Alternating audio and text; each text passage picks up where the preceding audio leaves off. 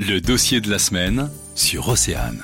L'idée, c'est de favoriser en fait euh, les circuits courts, de favoriser une économie locale, hein, puisque la monnaie locale, elle va intervenir dans euh, le flux. Hein, c'est pas une monnaie d'investissement. Par contre, effectivement, notre fonds de garantie qui est à la nef, elle s'engage à investir, donc d'aider des entreprises par le prêt. À ce titre, en fait, il y a même une convention donc avec la nef qui dit qu'elle, elle va au moins investir le double de notre fonds de garantie sur notre territoire. C'est un peu le double effet qui se coule de la monnaie locale, investir deux fois dans l'économie de son territoire.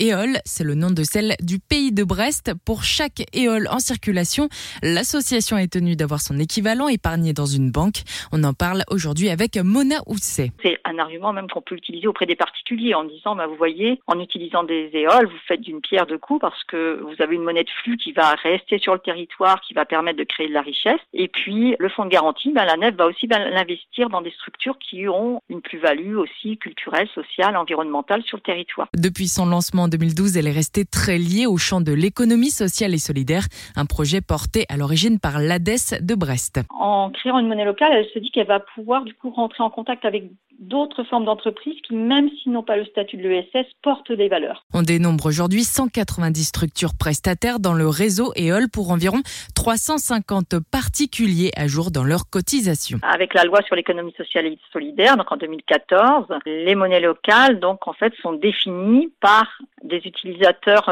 restreints, donc par le territoire le territoire sur lequel la monnaie va circuler, et deuxièmement par l'adhésion de ces utilisateurs à la monnaie. Léol existe au format papier et numérique. Pour ce dernier, c'est la métropole de Brest qui a contribué à sa mise en place. Pour tout comprendre de l'actualité, le dossier de la semaine est à réécouter en podcast sur oceanfm.com.